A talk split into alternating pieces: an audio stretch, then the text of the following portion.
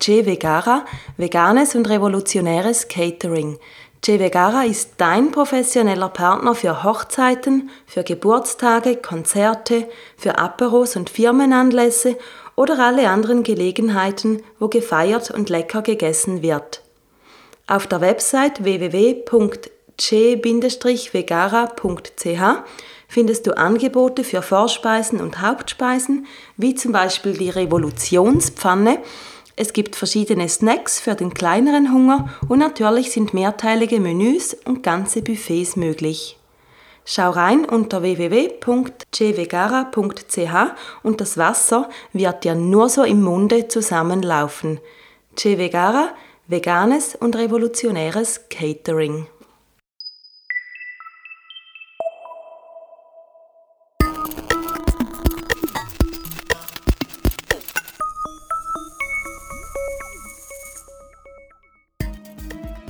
Vegan mit Kopf und Herz Dein Podcast rund um den veganen Lebensstil mit Sandra Weber.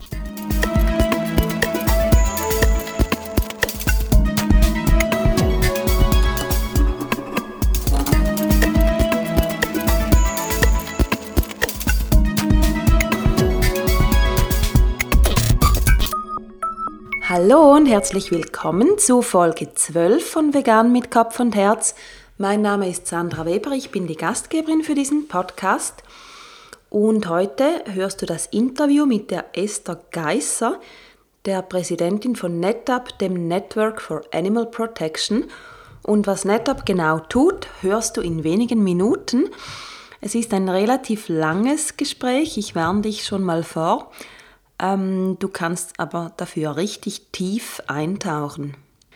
Zuvor möchte ich dir noch etwas mitteilen, was mich gerade sehr beschäftigt. Ich besuche nämlich momentan einen kleinen Ziegenjungen namens Sammy, der durch einen dummen Unfall, der ist nämlich beim Essen, beim Verlassen der Ränke, wo das Stroh drin ist, mit dem Vorderbein, mit dem einen Vorderbein in der Ränke hängen geblieben und hat sich dabei leider das Bein gebrochen.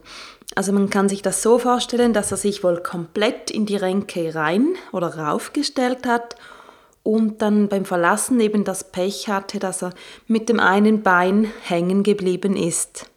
Ich habe übrigens auf meinem Instagram-Account auch noch ein Foto vom süßen Sammy gepostet und du findest mich dort unter Sandra Weber oder noch einfacher mit Flowers. Den kleinen Sammy, den kenne ich vom Lebenshof Hofen Narr und wenn du diesen Podcast schon eine Weile hörst, dann hast du vielleicht die Folge mit der Sarah Heiligtag vom Hofnau schon gehört. Ansonsten hör dir die Folge doch gerne an. Das wäre die Nummer 7. Eine sehr inspirierende und auch lustige Folge, wie ich finde. Und ja, hör sie dir an. Ich wünsche dir viel Spaß dabei. Heute aber geht es nicht um den Hof nah oder nicht direkt. Das eine ist, dass ich diese Ziege besuche im Tierspieltal, das bei mir in der Nähe ist. Und da sehe ich natürlich nicht nur den lieben Semi, der normalerweise, also wenn er nicht gerade ein gebrochenes Bein hat, an einem der schönsten Orte der Welt leben darf, sondern da sehe ich halt auch alle anderen Tiere, die dort im sogenannten Departement für Nutztiere sind und ihrer Tage so fristen. Dabei meine ich zum Beispiel die Tierversuchskühe, an denen ich vorbeigehen muss, wenn ich zu Semi gehe. Sehr, sehr schwierig zum Aushalten. Also für mich einerseits, aber das steht natürlich in keinem Verhältnis, wie schwierig das ist für die Tiere selber. Ich habe da das erste Mal auch eine Kuh gesehen mit einem mit einer sogenannten Fistel. Falls du das nicht kennst, das, ist, das sieht aus wie ein Bullauge.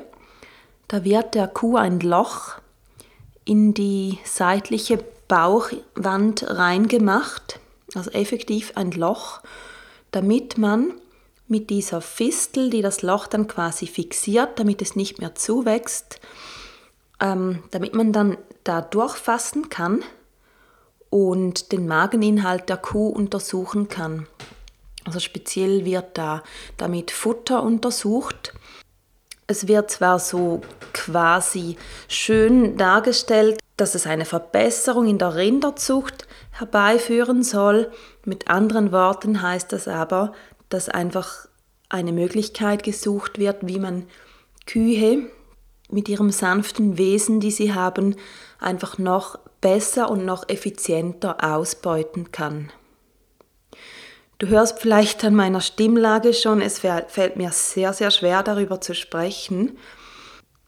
Ja, es ist einfach traurig zu sehen, was wir den Tieren antun und was mich ähm, ebenfalls sehr berührt hat. Es ist gerade ein ganz aktueller Fall von gestern.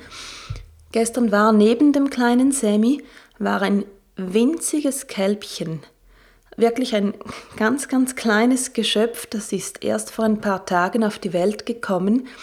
Eine Frühgeburt, die dort aufgepäppelt wird. Einerseits ist der Gedanke wahnsinnig traurig, dass auch dieses kleine Wesen nur aufgepäppelt wird, damit es wieder in die Nutztierindustrie zurück kann, um dann wieder ausgebeutet zu werden. Und also es ist ein, ein Männchen, das kleine, das heißt, Wahrscheinlich wird es jetzt aufgepäppelt, damit es in wenigen Monaten dann wieder geschlachtet werden kann.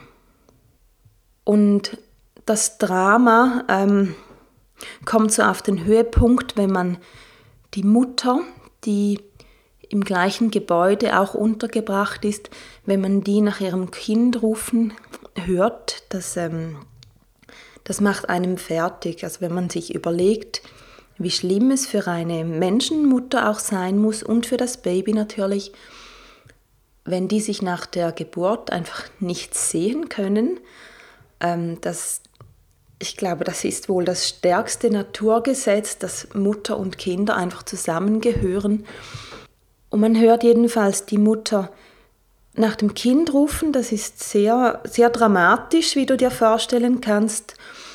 Und als ich dann gestern den, den Semi und die anderen Tiere da wieder verlassen habe und beim Ausgang wieder zuerst an den Kühen vorbei mussten, musste, ähm, habe ich die Mutter auch noch gesehen. Und also wer das noch nie gesehen hat, ich habe es auch das erste Mal gesehen. Ich habe sonst nicht so wirklich Kontakt zu Kühen, aber die Kuh, die Kuh hatte verweinte rote Augen und Tränenbäche über dem Gesicht.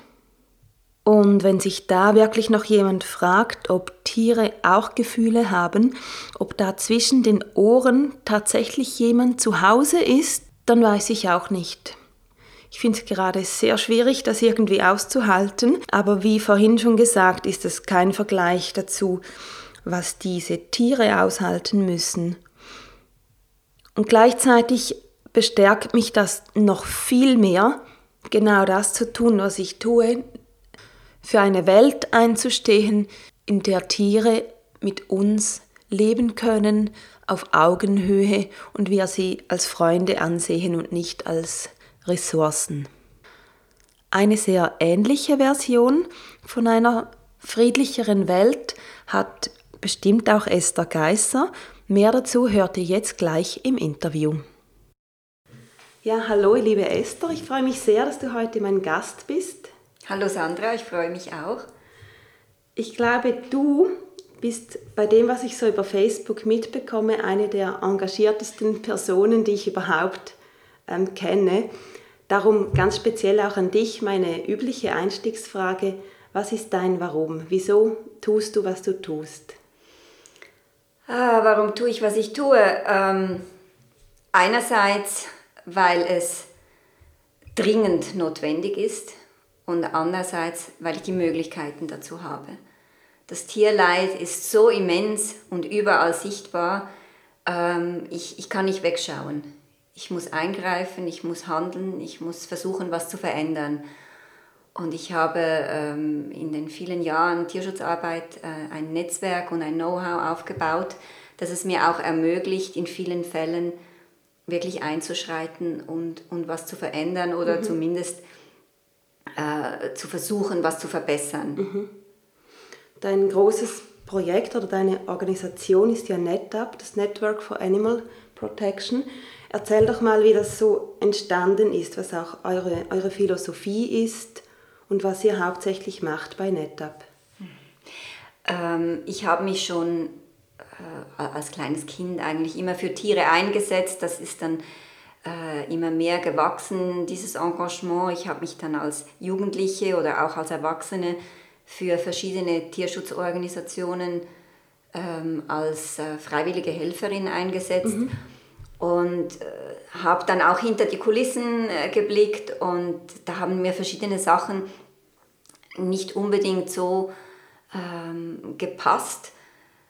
Äh, mir war immer wichtig, dass man einerseits äh, mit, mit anderen zusammenarbeitet, dass man sich vernetzt, dass mhm. man Freiwillige einbezieht, dass man äh, lokale Gegebenheiten einbezieht und nicht äh, so im eigenen Gärtchen etwas entwickelt mhm. und dann umsetzt, ohne das drumherum zu beachten.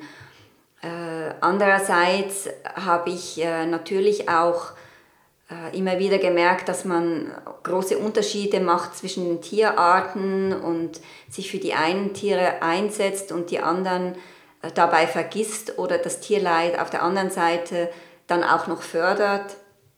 Und das Dritte war, dass, äh, dass sehr große Verwaltungsapparate teilweise vorhanden waren, mhm.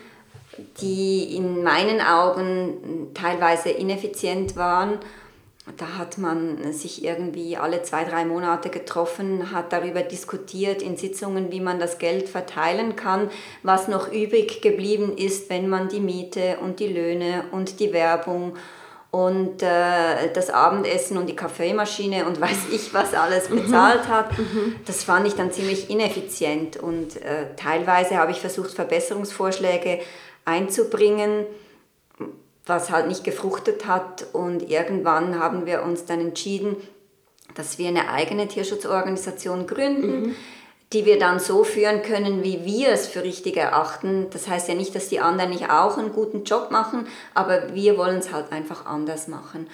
Ein Prinzip von NetApp ist, dass ähm, wir die Spendengelder eben auch direkt dem Tierschutz zugutekommen mhm. lassen wollen. Also wenn du jetzt uns 50 Franken gibst für Schweizer Katzen zum Beispiel, mhm. dann kommen diese 50 Franken auch eins zu eins den Schweizer Katzen zugute. Und da wird nicht zuerst Werbung und Büro oder irgendwas damit bezahlt.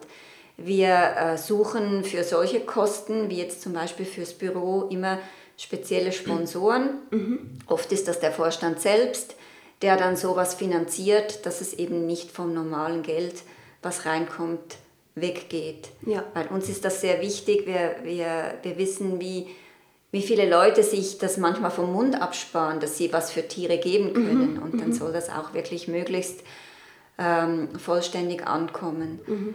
Ähm, ein weiterer Grundsatz ist, dass wir keinen Unterschied machen zwischen den Tierarten. Wir bewegen uns da vielleicht ein bisschen in einem speziellen ähm, Umfeld, weil wir ja eine Kastrationsorganisation sind. Das mhm. ist unser mhm. Schwerpunkt. Mhm. Ähm, das heißt, dass wir vor allem Hunde und Katzen machen, aber gleichzeitig sind wir auch äh, eine vegane Organisation. Also wenn wir Einsätze haben, dann wird vegan gekocht oder veganes äh, äh, Sandwich-Lunch oder was auch immer aufgetischt. Und das ähm, finden nicht alle immer so toll, weil, weil im Hunde- und Katzenschutz ist das noch nicht so ganz üblich. Ja, genau. Wir machen ja auch äh, im, im sogenannten Nutztierbereich einiges, aber eben halt natürlich viel weniger als, als im Hunde-Katzen-Bereich, weil dort sind auch unsere Erfahrungen am ausgeprägtesten. Unser Know-how ist riesengroß. Wir mhm. haben viele Tierärzte, die bei uns mitarbeiten. Mhm. Deshalb können wir da halt effektiv und effizient was verändern. Und trotzdem wollen wir aber, dass ähm, dieser Gedanke, dass es keinen Unterschied gibt zwischen Huhn und Kuh und äh, Hund und, und Katz, und Hund. Mhm. den wollen wir in den Köpfen verankern. Mhm. Und, und das ist uns einfach wichtig, dass da nicht irgendwie äh, diese Hunde und Katzen immer an oberster Stelle stehen und nach denen die Sintflut quasi, sondern dass da halt alle Tiere einbezogen werden. Mhm. Wieso denkst du, ist das so, dass bei vielen Tierschutzorganisationen dieser Gedanke nicht so weit gedacht wird, also dass da eben vor allem die, die Hunde und die Katzen quasi im Mittelpunkt stehen. Und ich mache immer dieses Beispiel mit dem, mit dem Grillfest, dass dann halt da andere Tiere auf dem Grill liegen. Wieso denkst du, ist das so, dass es dann einfach das zueinander passt oder zu passen scheint und die meisten Organisationen das, ja, wie du sagst, nicht auch noch vegan weiterdenken, sondern einfach für meistens diese beiden Tierarten? Ich denke, dass viele Tierschutzorganisationen sehr alt sind. Da gibt es mhm. viele Vereine, die sind schon 100, 150 Jahre alt oder so. Und das hat sich dann so entwickelt, dass man diese Tage der offenen Tür zum Beispiel von einem Tierheim hat und die immer in etwa gleich ablaufen. Mhm. Das sind auch oft Vorstände, die eher ältere Generationen haben, die sich irgendwie mit diesem Thema gar nie auseinandergesetzt haben, mhm. die dann die billige Wurst ähm, anbieten, weil sie halt am meisten Gewinn dann in die Kasse spielen. Mhm. Und, ähm, und ich denke mir, dass wenn eine neuere Generation teilweise Einzug hält in, in gewisse Organisationen und die das Thema dann mal vorbringen, dass da sich schon mit der Zeit hoffentlich was bewegt. Ja. Aber ich habe das immer wieder, dass ich irgendwo eingeladen bin an so eine Veranstaltung und ich das dann auch zur Sprache bringe und sage, ähm, ich kann leider bei euch nichts essen, weil es hat gar nichts Veganes. Vor ein paar Jahren war das noch viel schlimmer. Heute hat es zumindest vielleicht etwas oder mhm. zumindest gibt es mal vegetarische Möglichkeiten, was es vor ein paar Jahren teilweise auch noch nicht hatte. Aber ich glaube, dass da wirklich die Leute auch Einfluss nehmen sollten. Auch die Spender, dass die vielleicht dann äh, das vorbringen, Wünsche, Anregungen einbringen, dass sich da was ändert. Ich glaube, das ist in vielen Köpfen einfach noch nicht angekommen. Mhm. Aber wenn da niemand was sagt, dann wird es auch nicht ankommen. Aber das wenn die Leute so, ja. merken, mhm. da ist ein Bedürfnis da ähm, oder dass vielleicht auch mal jemand den Vorschlag macht, ich komme auch mit einem Stand und biete ein veganes Menü an mhm. und dann könnt ihr mal schauen, ob eure Klientschaft das ähm, auch isst. Mhm. Die haben manchmal den Mut gar nicht, um sowas auszuprobieren.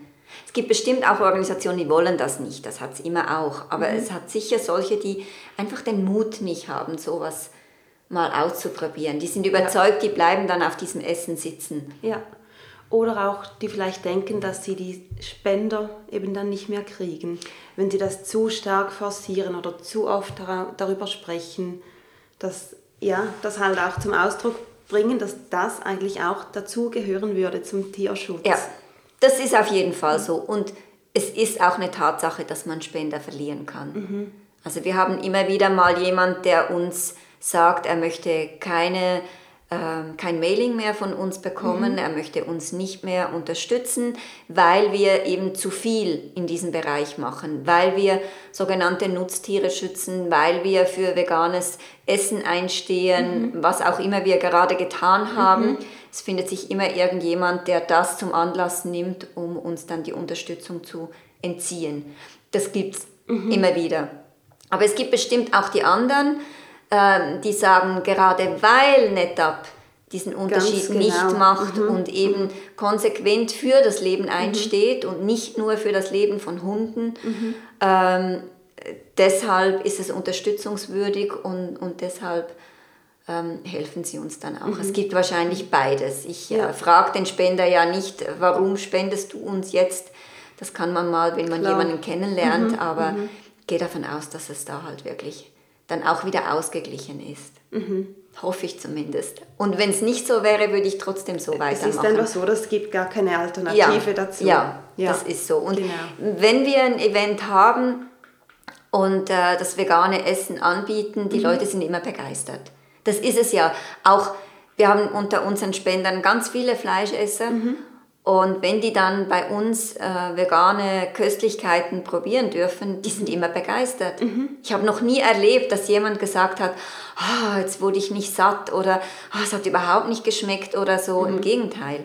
Ja, es hat ja so viel auch mit Unwissen zu tun, dass die Leute das einfach nicht kennen oder noch, noch nicht oder sich gar nicht bewusst sind, wie viele Lebensmittel ja sowieso vegan sind, die nicht verarbeitet sind. Das ist so. Das ist gar nicht das, so eine Überraschung dann eigentlich, äh, oder? Das Wort vegan ist für viele halt einfach ein rotes Tuch. Mhm. Ich, mhm. ich habe ein ganz schönes Erlebnis gehabt ähm, mit einem veganen Produkt. Das war schon immer vegan. Ähm, ein Osterprodukt. Mhm. Ich habe immer nach Ostern geschaut, ob es das zum halben Preis mhm. noch hat und das hatte es nie. Und Aha. dieses Jahr haben sie zum ersten Mal vegan draufgeschrieben Aha. und das Gestell war voll. Nee. Und das, das zeigt einfach, dass Leute ähm, sich von diesem Wort abschrecken ja. lassen. Und es ja. ist eigentlich sehr traurig. Sehr, ja.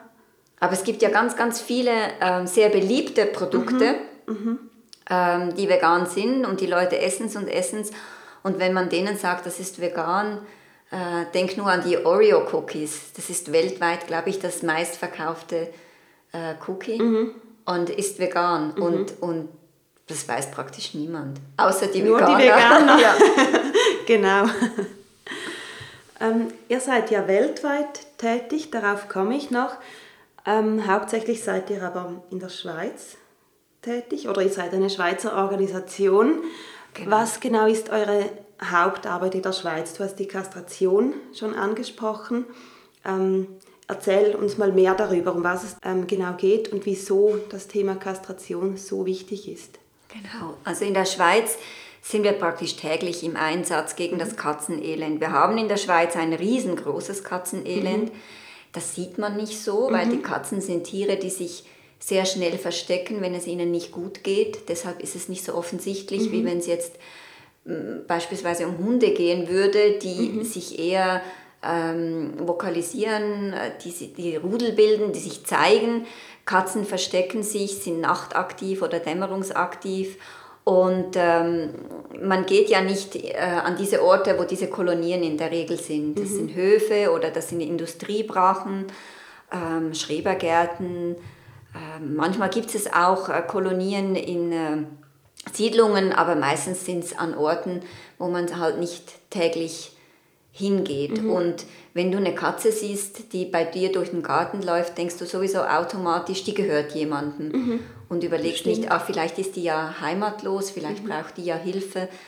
Ähm, aber es ist eine Tatsache, dass wir ganz, ganz viele herrenlosen Katzen haben oder vernachlässigte Katzen haben, mhm die sich äh, unkontrolliert vermehren. Aus einem unkastrierten Katzenpaar können mathematisch gesehen, wenn mhm. vom Wurf 2,8 Katzen im Schnitt überleben würden, in zehn Jahren ähm, 80 Millionen neue Tiere entstehen. Das ist Wahnsinn. Das ist eine unglaubliche ja. Menge. Mhm. Und mit der Klimaerwärmung haben die Katzen nicht mehr nur zwei Würfe pro Jahr, sondern eben drei. Mhm. Und das wird dann immer schlimmer. Und es ist auch für die Katzen ein Riesenstress, weil, weil diese Katzenmütter, die müssen dann diese Jungtiere durchbringen, haben kaum ähm, die Ressourcen für sich selber mhm. und äh, müssen dann eigentlich zuschauen, wie ihr Nachwuchs elendiglich ähm, stirbt, was ja auch eine Riesenbelastung ist. Mhm. Und wenn man, wenn man da wirklich was tun möchte, dann ist es nur mit Kastrationen möglich. Eine Kastration bietet der Katze viele gesundheitliche Vorteile. Es ist eine riesen Stressreduktion und man kann so tiergerecht und nachhaltig dieser Überpopulation Herr werden. Gleichzeitig tut man noch was Gutes für andere Tiere, weil eben diese herrenlosen Tiere, die müssten sich ja ähm, von Kleintieren ernähren. Die werden ja in aller Regel nicht gefüttert. Also sie fangen Vögel, die fangen Echsen etc. etc.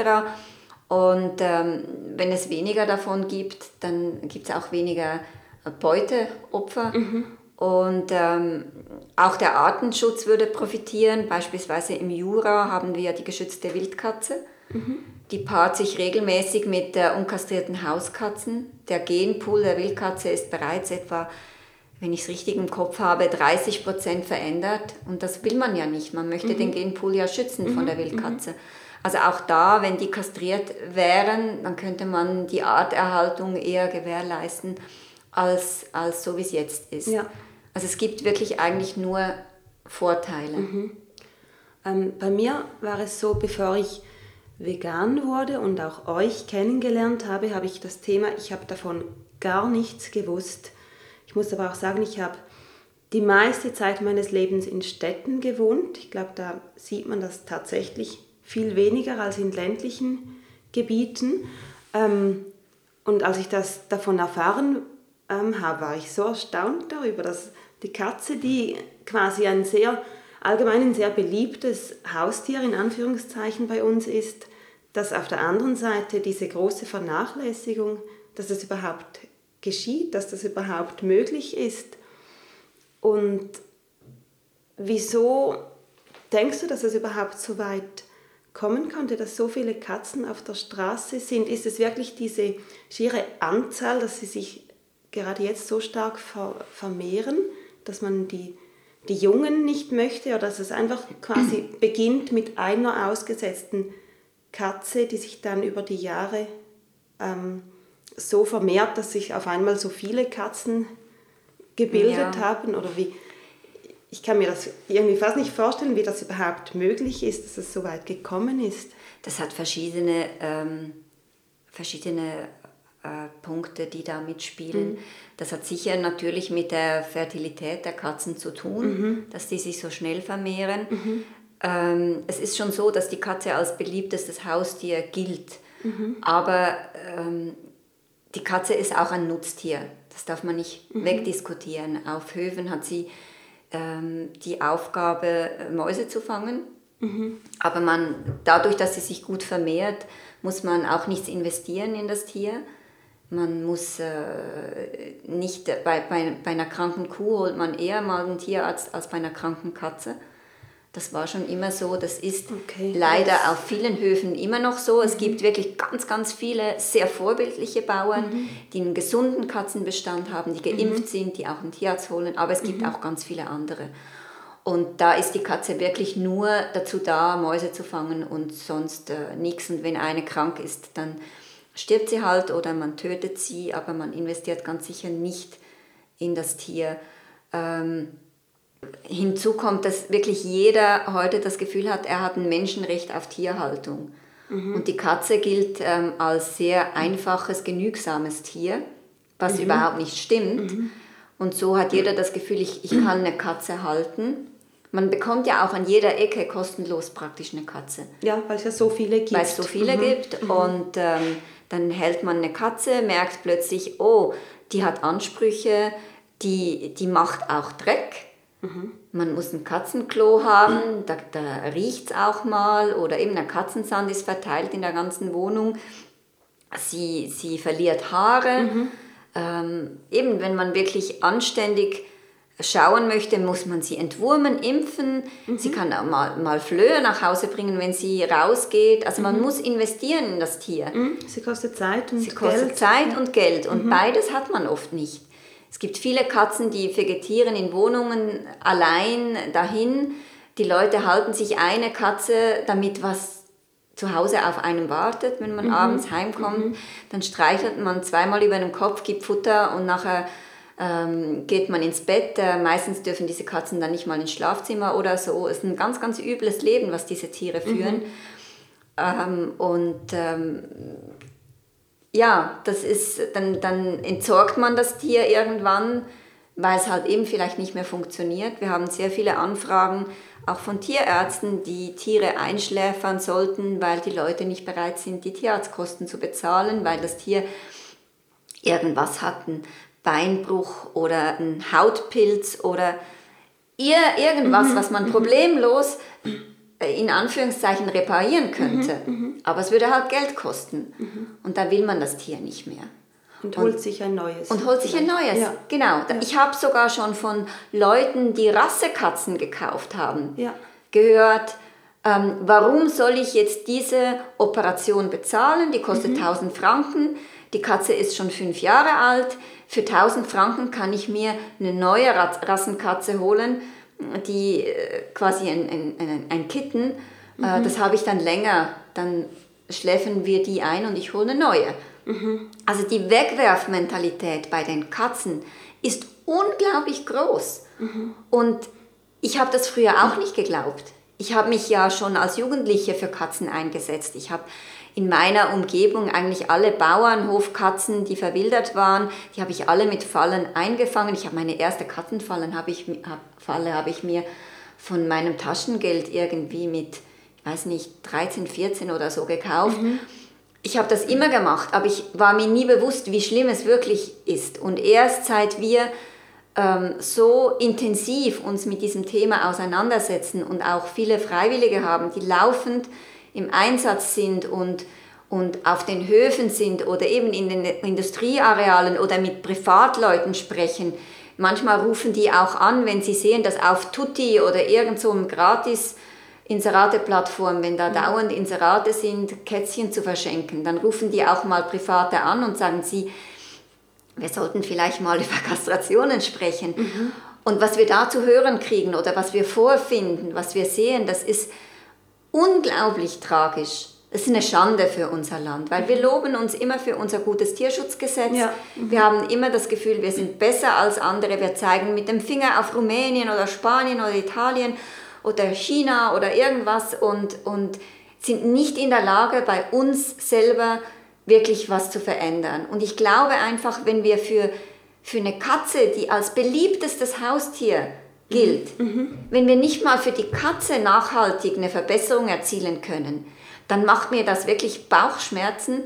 Und ich frage mich dann, wie wir dann für die anderen Tiere eine Veränderung erzielen wollen, die nicht so beliebt sind. Ja, wo noch weniger Bewusstsein auch genau. ähm, da ist für ihre Bedürfnisse und ihr, ihr Recht zu leben und ein gutes genau. Leben zu haben. Ich, ich, wollte nie als Katzenschützerin gelten. Mhm. Und natürlich tue ich das jetzt im Moment, weil wir so intensiv mhm. jetzt mit den Katzen beschäftigt mhm. sind. Aber ich, als, ich, als ich immer mehr mit diesem Katzenleid konfrontiert wurde und das wirklich mit eigenen Augen immer wieder sah und am, am am laufenden Band Katzen retten musste, dachte ich, okay, jetzt konzentrieren wir mal einen großen Teil unserer Ressourcen in dieses Elend und versuchen das zu ändern, um mal wenigstens irgendwo ein Bewusstsein zu schaffen, wo wir dann später weitermachen können. Weil mhm. wenn wir bei den Leuten sowas verändern können, da können wir nachher auch drauf aufbauen. Ich bin nach wie vor überzeugt, dass die Menschen, die ein Bewusstsein für das Leid der Hunde und Katzen, das echte Leid, mhm. nicht nur des Einzelnen, den man gesehen hat im Facebook, das traurige Bild von einem traurigen Hund irgendwo in einem Tierheim und man mhm. adoptiert dann genau den, das ändert noch nichts. Aber ja, wenn man das, Gesamt das Gesamtleid ja. erkannt mhm. hat, mhm. dann glaube ich, dass diese Menschen auch offen sind, um einen Schritt weiter zu mhm. machen und mhm. das Leid von anderen Tieren dann auch nicht mehr ausblenden. Ich glaube, dass man genauso sieht und auch, auch mit dem Herzen sieht. Oder? Genau, genau. Mhm. Ähm, jetzt haben wir viel über die Kastration schon gesprochen, aber wie läuft das so genau ab, wenn ihr so einen Einsatz habt? Ihr habt ja, ich weiß nicht, wöchentlich, monatlich oder wie viele Einsätze habt ihr und wie, wie muss man sich das so vorstellen, wie das abgeht? Über die Wintermonate sind wir tatsächlich äh, wöchentlich praktisch im mhm. Einsatz. Da haben wir Jeweils am Samstag äh, bauen wir unser sogenanntes Feldlazarett auf, irgendwo in der Schweiz. Mhm.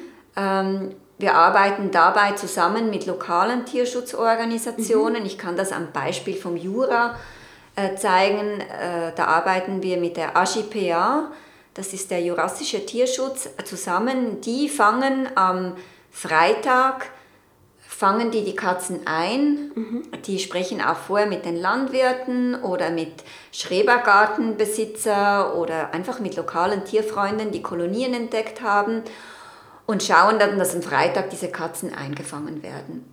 Am Samstag äh, kommen wir mit den Tierärzten, den tiermedizinischen Praxisassistentinnen mhm. und den ausgebildeten Helfern und kastrieren diese Katzen, wobei wir die Katzen auch untersuchen. Eben wir prüfen Allgemeinzustand, wir prüfen Zähne, Ohren. Ähm, wir kastrieren nicht nur, sondern führen eigentlich alle Eingriffe durch, die der Katze danach ermöglicht, äh, ein gutes Leben zu führen. Wir sagen immer, diese Katzen haben vermutlich nur einmal im Leben die Chance, bei einem Tierarzt auf dem Tisch zu landen. Mhm. Deshalb möchten wir wirklich alles tun, um dieser Katze zu helfen. Äh, diese Katzen bleiben dann bis Sonntag ähm, unter Aufsicht. Wir lassen nie eine Katze am gleichen Tag wieder frei, weil eine Narkose braucht 24 bis 36 Stunden, bis die sich wirklich aus dem Körper geschafft hat. Ja. Mhm. Also die Reaktionsfähigkeit der Katzen ist eingeschränkt mhm. nach der Narkose und deshalb finden wir es elementar wichtig, dass die unter Aufsicht bleiben bis am anderen Tag. Ähm, eine Katze äh, kann nicht schnell genug von einem Fuchs wegrennen oder von einem Hund oder merkt vielleicht nicht, dass ein Auto kommt, wenn die zu früh mhm. rausgelassen mhm. wird. Also gerade weil sie ja auf der Straße leben, diese genau, Katzen. Genau, genau. Wenn du mhm. zum Tierarzt gehst und deine Katze kastrieren lässt oder mhm. eine Operation machen mhm. lässt, dann sagt dir der Tierarzt auch, lassen Sie die Katze bis morgen drin. Mhm. Und die Katze ist ja noch eher unter Aufsicht. Wenn da irgendwas wäre, ähm, dann würdest du nochmal zum Tierarzt gehen am anderen Tag. Das ist bei den Katzen nicht möglich und deshalb möchten wir die einfach noch äh, eine kurze Weile unter Kontrolle mhm. haben. Am Sonntag werden die dann zurückgebracht in ihr Revier. Es wird nochmal in die Box geguckt, ob die Katze wirklich fit ist und dann wird sie freigelassen. Mhm. Und wenn mal wieder erwarten eine Katze nicht fit sein sollte, dann wird sie zu einem lokalen Tierarzt gebracht, um die nochmal durchzuchecken. Ja. So haben wir eine einigermaßen gute Möglichkeit, um zu gewährleisten, dass dass die Tiere wirklich fit sind. Und in unserem Feldlazarett haben wir wirklich, da achten wir auf alles. Wir arbeiten mit modernsten Kastrationsmethoden, wir haben die modernsten Ausrüstungsmöglichkeiten, wir achten auf ähm, absolute Hygiene, auf, äh, auf genügend Wärme beim Aufwachraum, mhm. auf Ansteckung. Also wir sind wirklich... Ähm, sehr modern, mhm. sehr, sehr fortschrittlich auf einem hohen Niveau. Wir haben, werden auch immer wieder mal ähm, überprüft, mhm. dass ein Kantonstierarzt zum Beispiel vorbeischaut und, und, und schaut, wie wir arbeiten und wir bekommen ähm, sehr viele Komplimente, weil wir wirklich auf einem sehr hohen Niveau arbeiten. Mhm. Das ist uns wichtig, weil eben ja. wir möchten den Tieren ja wirklich was Gutes tun. Was macht ihr mit einer Katze, die dann eben nicht fit ist, also du hast jetzt gesagt, eben nochmals ganz durchchecken lassen, aber eine, wo man einfach sieht, die kann man jetzt nicht wieder rauslassen, wo sie wieder auf sich selbst gestellt ist, sondern sie hat vielleicht eine, eine längere Krankheit oder sie hat wirklich was gebrochen oder braucht ja. noch mehr Aufsicht und Pflege? Da müssen wir immer abwägen. Wir versuchen ähm, Katzen, die eine längere Behandlung brauchen, mhm. Irgendwo unterzubringen. Mhm. Also viele Tierärzte nehmen beispielsweise solche Katzen dann am Abend mit in die eigene Praxis, mhm. behandeln die da weiter. Also wenn es irgendwie möglich ist, ähm, dann, dann lösen wir das, dass wir entweder mit, ähm, mit Pflegestellen oder mit Kliniken, mhm. ähm, dass die Tiere so eine Chance kriegen.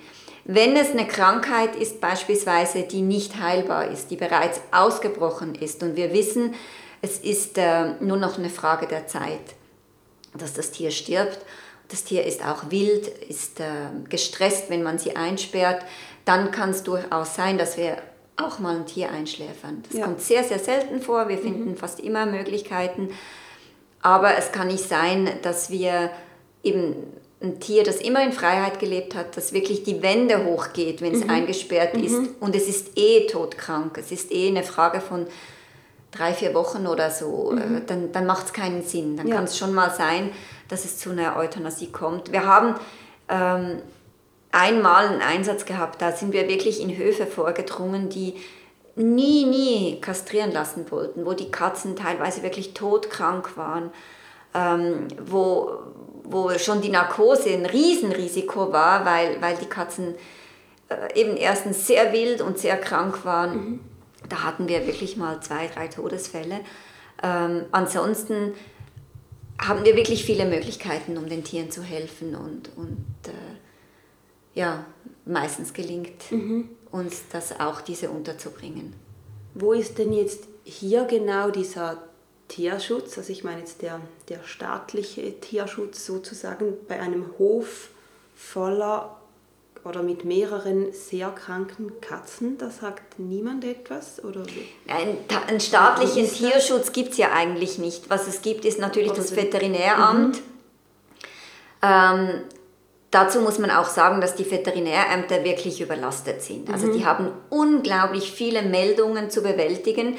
Viele Meldungen sind anonym, denen gehen sie nicht nach. Also wenn mhm. jemand was sieht, was äh, möglicherweise gegen das Tierschutzgesetz verstoßen mhm. könnte, dann muss er auch den Mut haben, hinzustehen und mit seinem eigenen Namen das Geschilderte zu mel äh, das äh, Gesehene zu schildern. Mhm. Und ähm, natürlich kann man dem Veterinäramt immer sagen, man möchte anonym bleiben gegenüber äh, dem Täter, mhm. ähm, weil man vielleicht äh, befürchtet, dass es ähm, zu irgendwelchen Gewaltakten oder so kommen mhm. könnte. Das kann man, das macht das Veterinäramt in der Regel auch, dass sie dann das nicht weitergeben.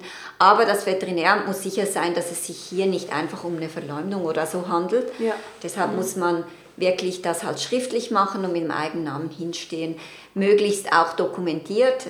Wenn man Fotos oder Videos äh, einschicken kann, dann nimmt das ein Veterinäramt auch ernster, als wenn man da einfach nur eine kurze Mail macht. Und ähm, in aller Regel gehen die dann auch vorbei und, mhm. und machen eine Kontrolle. Ähm, aber die müssen sich halt auch ans Gesetz halten. Und solange sie nicht wirklich eine Vernachlässigung feststellen, was natürlich jetzt in so einem Fall auch der Fall wäre, mhm, mhm. ähm, aber eben solange es einfach äh, in unseren Augen nicht korrekt ist, aber dem Tierschutzgesetz immer noch entspricht, äh, kann mhm. das Veterinäramt auch nicht viel machen. Und dabei muss man immer vor Augen halten, dass das Tierschutzgesetz nur die Grenze aufzeigt zur Tierquälerei. Das zeigt mhm. nicht auf, was ist tiergerecht. Ja. Und ähm, ja, also wir haben mit ähm, einigen Veterinäramtern in der Schweiz haben wir eigentlich eine gute Zusammenarbeit. Mhm. Wir haben vor kurzem gerade einen ganzen Hof durchkastriert. Ähm, da hat uns das Veterinäramt um Hilfe gebeten. Mhm. Die haben einen guten Weg mit dem Landwirt gefunden, haben mit ihm gesprochen. Der hat nicht gegen das Tierschutzgesetz in dem Sinne verstoßen, mhm. aber das Veterinäramt hat gesagt, das ist nicht gut, was hier abläuft. Das sind zu viele Katzen und das kann ausufern. Wenn man jetzt eingreift, dann ist es noch nicht zu spät. Mhm. Und äh, wir haben dann äh, mit dem Landwirt Kontakt aufgenommen und der hat sich wirklich sehr, sehr hilfsbereit auch gezeigt. Mhm. Er hat uns dann auf dem Hof kastrieren lassen und hat auch mitgeholfen mit Einfangen und so. Und äh, von daher, ähm, ja, kann man, man, man muss die Veterinärämter einbeziehen und darf mhm. die nicht immer äh, gleich schon als äh, untätig abstempeln. Ja, ja. Man muss es einfach probieren. Mhm. Wie viele Katzen kastriert ihr ungefähr pro Jahr? Hast du da eine, eine, eine Zahl? Also weltweit ähm, kastrieren wir, letztes Jahr waren es 6000 Katzen und 12.000 Hunde. Mhm. Dieses Jahr werden es mehr Katzen sein. In der Schweiz sind es wahrscheinlich 1000, 1200 Katzen, so in dem. Umfang, schätze ich jetzt mhm. mal. Ich muss das nochmal nachzählen. Aber wir machen pro Einsatztag über Winter, machen wir im Schnitt wahrscheinlich zwischen 50 und 70 Katzen an einem Tag. Mhm. Und dann den ganzen Sommer durch ähm, machen wir laufende Einzelkatzen. Wir kastrieren nicht gerne im Sommer, weil wir nicht wissen bei verwilderten Katzen, ob sie äh, Jungtiere haben, irgendwie ja. versteckt. Mhm. Und wenn ich dann eine Katzenmutter einfange und sie hat kleine Kätzchen, die noch nicht selbstständig mhm. sind, dann könnte es passieren, dass die verhungern ja. in diesen zwei, drei Tagen, wo die mhm. Mutter nicht kommt. Und das möchten wir nicht riskieren. Mhm. Wenn eine Katze schwanger ist, äh, ist es noch was anderes. Da muss ich abwägen, haben die Kleinen überhaupt eine Chance oder nicht. Mhm. Ähm, das ist weniger schlimm. Wenn ich eine, eine, schwangere Katze einfange, dann kann ich auch schauen, vielleicht finde ich eine Pflegestelle, wo ich die unterbringen mhm, kann. Mhm. Wenn ich realisiere, eben die ist jetzt äh, in der Falle, aber die hat einen dicken Bauch, ähm, aber eben Katzen, die, die Milch geben, äh, die lasse ich in der Regel gleich wieder raus, dass ich, äh, dass ich das auf keinen Fall geborenes Leben gefährde. Ja. Weil das mhm. ist etwas, was wir ähm, eben sobald geborenes Leben da ist, ist es einfach zu schützen. Mhm. Punkt. Mhm. Da gehen die Meinungen manchmal auch auseinander, eben im Hunde-Katzenschutzbereich, ja. weil man sagt, sie hat ja so viele. Aber, aber eben, das ist, äh, Leben ist einfach per se zu schützen. Ja. Wie viel, um das mal auch so mit Zahlen beziffern, wie viel kostet ungefähr eine Kastration für eine Katze? Das kommt äh, äh, von Tierarzt zu Tierarzt äh, und geografisch äh, drauf an. Mhm. Aber ich denke, so 150 Franken für eine Kätzin muss man mindestens rechnen. Mhm. Und 100 für einen Kater, das ist dann eher tief bemessen. Also wenn man dann noch alles dazu rechnet mit, eben in der Regel wird sie noch entwurmt oder mhm. eben einen Gesundheitscheck gemacht. Also dann ist es dann eher 200 für eine Kätzin und 140, 150 für einen Kater. Also du sprichst jetzt einfach vom, normalen Tierarzt quasi, mhm. wenn man als Privatperson geht. Ja.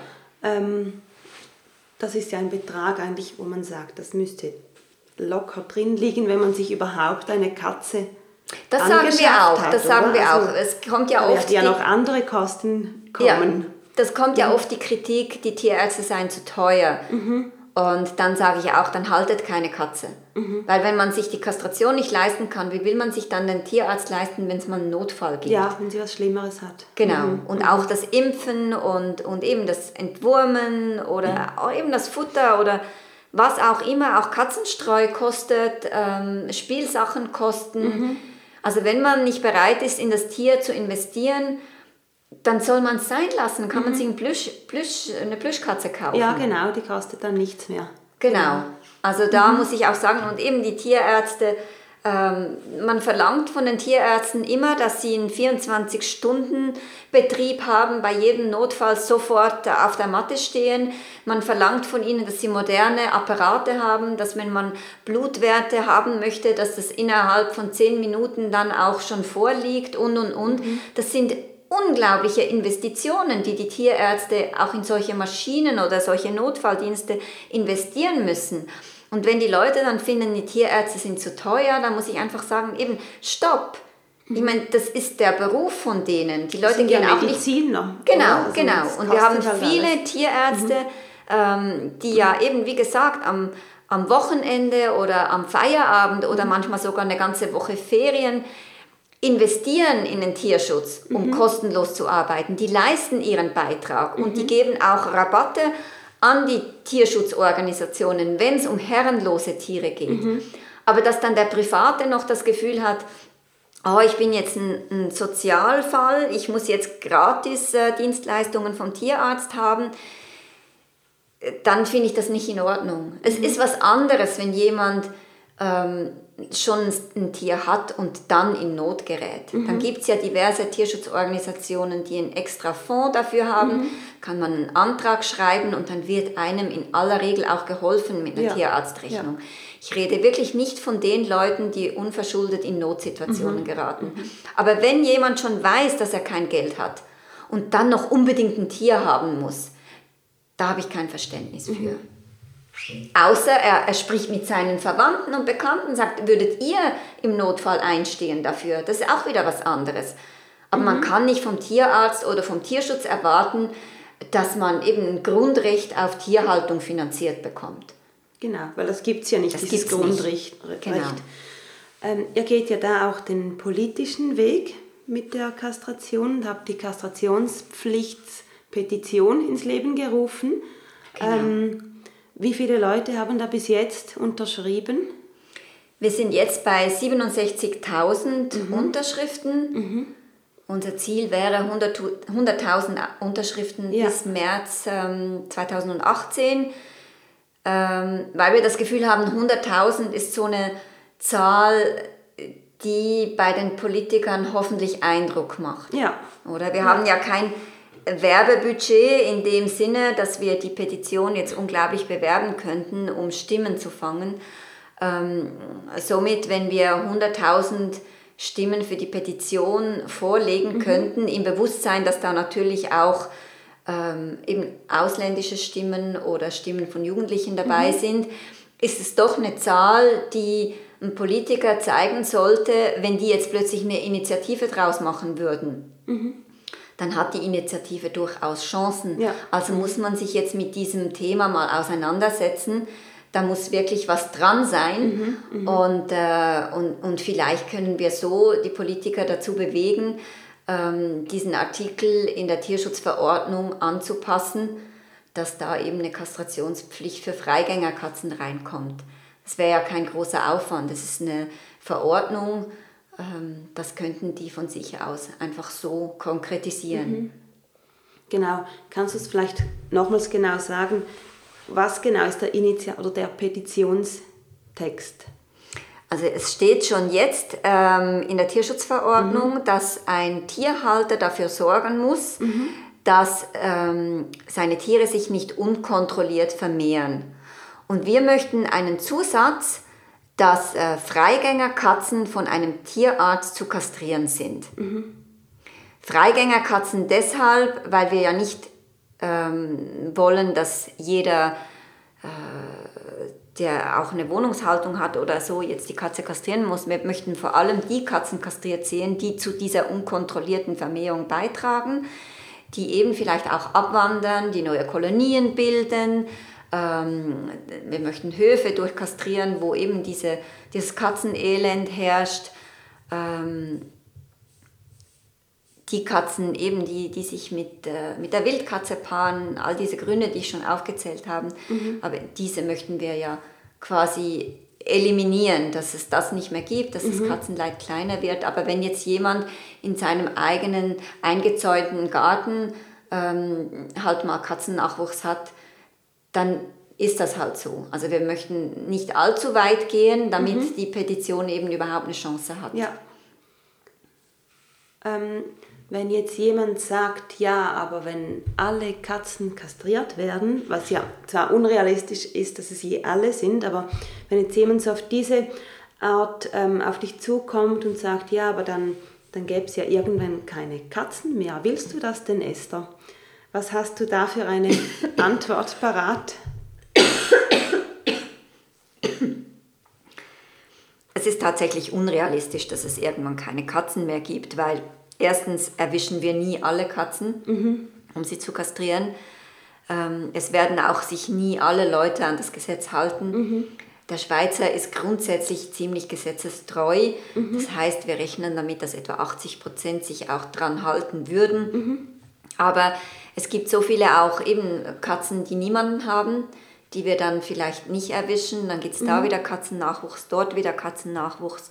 Es kommen Katzen über die grüne Grenze. Es gibt ja auch, wie gesagt, Ausnahmebestimmungen, eben wenn jemand einen eingezäunten Garten hat, äh, die Katze nicht unkontrollierten Freigang genießt, dann darf sie ja auch weiterhin ähm, Nachwuchs haben. Von daher ist es eigentlich gar nie gegeben, dass die aussterben werden. Und wenn jetzt der absolut unrealistische Fall eintreten würde, dass es zu wenig Katzen gäbe, dann könnte man ein Gesetz ja auch wieder lockern. Das Gesetz ist ja nicht in Stein gemeißelt bis in alle Ewigkeit, sondern dann kann man sagen, okay, man hat jetzt diese Überpopulation im Griff. Ähm, man lockert das jetzt mit neuen Ausnahmebestimmungen zum Beispiel oder so. Auch jetzt ist es ja so, dass die, die Umsetzung dann dem Gesetzgeber vorbehalten wäre. Es könnte ja sein, dass der Gesetzgeber sagt, ja, wir machen eine Kastrationspflicht, aber man kann zum Beispiel sich eine Ausnahmeregelung erkaufen. Oder wenn man jetzt halt mal Nachwuchs haben möchte, dass man ähm, das bezahlen muss, diese Ausnahme, und dieses Geld zum Beispiel dann den Kastrationen von verwilderten Tieren zugutekommt oder was auch immer. Das ist ja alles noch offen. Wichtig ist jetzt, dass wir durch diese Petition zeigen, es ist ernst, wir haben ein Katzenproblem, wir haben ein riesiges Katzenleid und ihr müsst endlich aufwachen und was dagegen unternehmen und nicht mehr den Kopf immer in den Sand stecken und das ignorieren. Weil das wird jetzt gemacht. Die Leute, die sagen, ach wo, das gibt's doch nicht. Und wenn ich sage, dann kommt doch mal mit, schaut euch das mal an, dann wollen die ja gar nicht. Und ich meine, es kann doch nicht sein, dass wir Tag und Nacht äh, im Einsatz sind und retten und retten und retten und da wird laufend weiter produziert und, und äh, wir haben das Gesetz nicht auf unserer Seite. Ich kann dir ein Beispiel machen. Wir hatten eine Meldung von einem Animal Hoarding. Das waren irgendwie 40 Katzen in der Innerschweiz privat, nicht mhm. äh, Landwirt. Und wir haben da mit Engelszungen auf die Dame eingeredet. Es waren alle unkastriert. Wir haben mit dem Veterinäramt gesprochen und die mussten irgendwelche Instanzen durchlaufen, bis die endlich gesagt haben, okay, jetzt kann man kastrieren. In dieser Zeit gab es schon wieder unglaublich viel weiteren Nachwuchs. Es hat mhm. Monate mhm. gedauert, mhm. bis wir da endlich einschreiten konnten. Und das wäre dann nicht mehr so. Mhm. Wir haben Leute, die sagen, ach was, ähm, kastrieren, eben ich hole den Jäger. Wenn wir das Gesetz auf unserer Seite hätten, dass es eine Kastrationspflicht gibt, könnten wir hingehen und sagen, hör mal, du hältst dich nicht ans Gesetz. Wir helfen dir jetzt, dass du das Gesetz einhältst. Wir kastrieren für dich. Wir haben eine ganz andere Ausgangslage. Auch der Tierarzt, es gibt ja auf den Höfen immer Tierärzte, die da ein- und ausgehen. Jetzt im Moment hat der Tierarzt ähm, wahrscheinlich noch Angst, dass er Umsatz verliert, wenn er da irgendwie sagt, du hör mal Sepp, Fritz, Kurt, ähm, du solltest da was äh, unternehmen. Mhm. Aber wenn er das Gesetz auf seiner Seite hätte, da könnte er sagen, du Kurt, Fritz, Sepp, schau mal, ähm, wir haben ein neues Gesetz, das sagt, sagt, eigentlich, dass du kastrieren müsstest. Komm, wir lösen das jetzt miteinander. Mhm. Ähm, ich kastriere dir deine Katzen zu einem Spezialpreis, was auch immer. Oder eben ich hole eine Tierschutzorganisation zu Hilfe, mhm. die da äh, mitfinanziert. Mhm. Man hat eine andere Ausgangslage. Ja. Wenn jetzt jemand total überzeugt ist von dieser Sache und du bist sehr leidenschaftlich und überzeugend in dieser Sache, wo kann man seine Unterschrift denn hinschreiben? Wo findet man die Petition? Wir haben eine Webseite, die heißt äh, www.kastrationspflicht.ch. Mhm. Ähm, da ist auf der Startseite, kann man äh, unterschreiben. Mhm. Da kann man auch den Petitionsbogen und den Flyer runterladen mhm. und dann auch noch selber bei Freunden, Familie, Bekannten Unterschriften sammeln. Oder man kann auch ähm, die Webseite natürlich den Link weiterleiten, dass die Leute online unterschreiben. Wir sind sehr dankbar, wenn das möglichst verbreitet wird, ja. dass wir da ähm, Unterstützung erhalten. Okay, also ich packe den Link ganz sicher bei mir auch noch in die Show Notes, damit man das mit einem Klick Super, gleich danke. findet. Ähm, ein bisschen weg jetzt von der Schweiz. Was macht ihr weltweit, wenn du jetzt so zwei, drei Projekte rauspickst? Wo, wo seid ihr auch noch aktiv und, und mit welchen Tieren und was macht ihr so? Ähm, wir sind in verschiedenen Ländern mhm. Europas mhm. tätig, Italien, Spanien, Rumänien, Griechenland, Portugal. Ähm, wir sind in Indien, Thailand und Tansania mhm. tätig. Äh, wenn ich vielleicht ein Projekt rauspicken kann, beispielsweise in Rumänien haben wir eine Sozialklinik. Mhm in Rumänien, äh, Rumänien ist ja immer wieder in den Medien, überall, da ich glaube, niemand äh, kommt an Rumänien vorbei, mhm, der Interesse stimmt, hat am Tierschutz. Ähm, äh, und dieses Straßenhundeproblem, ähm, das äh, hat ja seinen Ursprung immer in Privathaushalten. Mhm. Rumänien hat eine Armutsgrenze, die liegt etwa bei 45 Prozent, aber die Haustierhaltung gehört da einfach dazu. Die mhm. Leute können sich aber eine Kastration nicht leisten. Und ähm, wir setzen da an, weil die natürlich dann dauernd Nachwuchs produzieren und den Nachwuchs auf die Straße entlassen, äh, gibt es eben diese riesigen Straßenhunde, Gruppen überall verteilt im ganzen Land und das hat ja dann auch zu diesen Tötungen geführt und so weiter. Und wir bieten den Leuten an, kostenlos ihre Tiere kastrieren zu lassen, Hunde und Katzen, auch Frettchen oder was die auch immer haben. Ja. Und ähm, das läuft sehr gut. Also die ja. Leute sind wirklich interessiert, unsere Praxis ist immer voll. Mhm. Ähm, natürlich haben wir auch viele Notfälle, Straßentiere, die verletzt sind oder so, werden von Tierfreunden zu uns gebracht, äh, weil sie eben dann kostenlos behandelt werden. Mhm. Aber der Fokus liegt wirklich auf der Kastration. Mhm. Und, ähm, und da können wir sehr viel bewegen, weil wenn man mal diesen Nachschub stoppt, mhm. dann hat man schon sehr viel erreicht. Und dieses, ähm, diese, diese Klinik, äh, die möchten wir auch weiter ausbauen. Wir haben immer mehr Anfragen auch von anderen Städten, wir sind jetzt oft am Wochenende beispielsweise in anderen Städten und kastrieren dann am Wochenende eben dort mhm. ähm, Tiere von Besitzern oder Straßentiere, weil uns ähm, die Politiker sogar anfragen. Also wir sind jetzt gerade aktuell, ist ein Team von uns in der Stadt, da hat uns der, der Bürgermeister angerufen, hat gesagt, ich möchte das auch tiergerecht alles lösen. Ich möchte, mhm. dass die Leute kastrieren, dass auch die Straßenhunde, Katzen kastriert werden, die Privattiere. Äh, könnt ihr mir helfen? Und jetzt sind wir einmal im Monat, sind wir zwei, drei Tage dort. Mhm und kastrieren die ganzen Tage einfach, was das Zeug hält. und die Tiere dürfen da auch wieder zurück auf die Straße. Das ist ja ein Riesenproblem in Rumänien, dass eben eigentlich die Tierschützer Straßentiere gar nicht oder vor allem Straßenhunde nicht einfangen dürfen, um sie zu kastrieren und wieder freizulassen. Wenn du sie kastriert hast, musst du sie auch chippen und mhm. dann gehören sie dir und du bist verantwortlich. Und das hält natürlich viele davon so, ab, ja. ähm, Straßentiere zu kastrieren.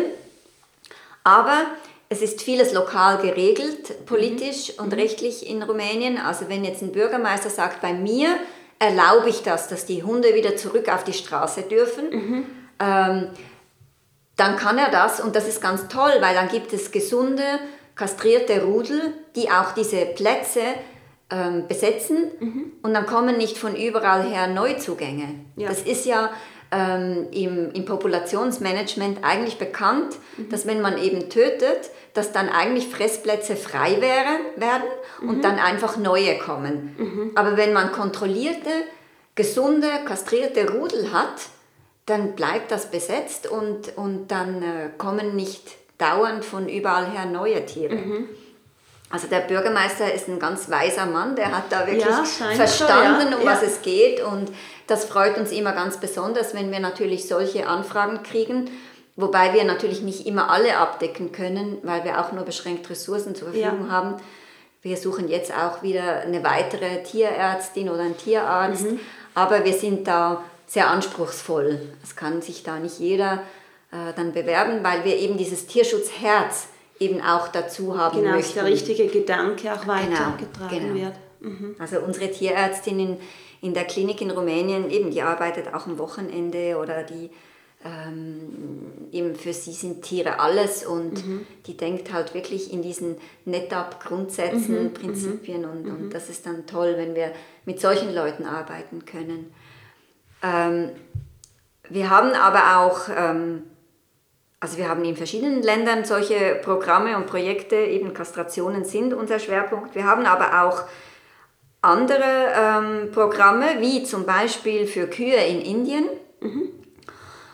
Und das ist eigentlich sehr, sehr spannend, weil die Leute ja immer glauben, dass die Kühe in Indien das Paradies haben.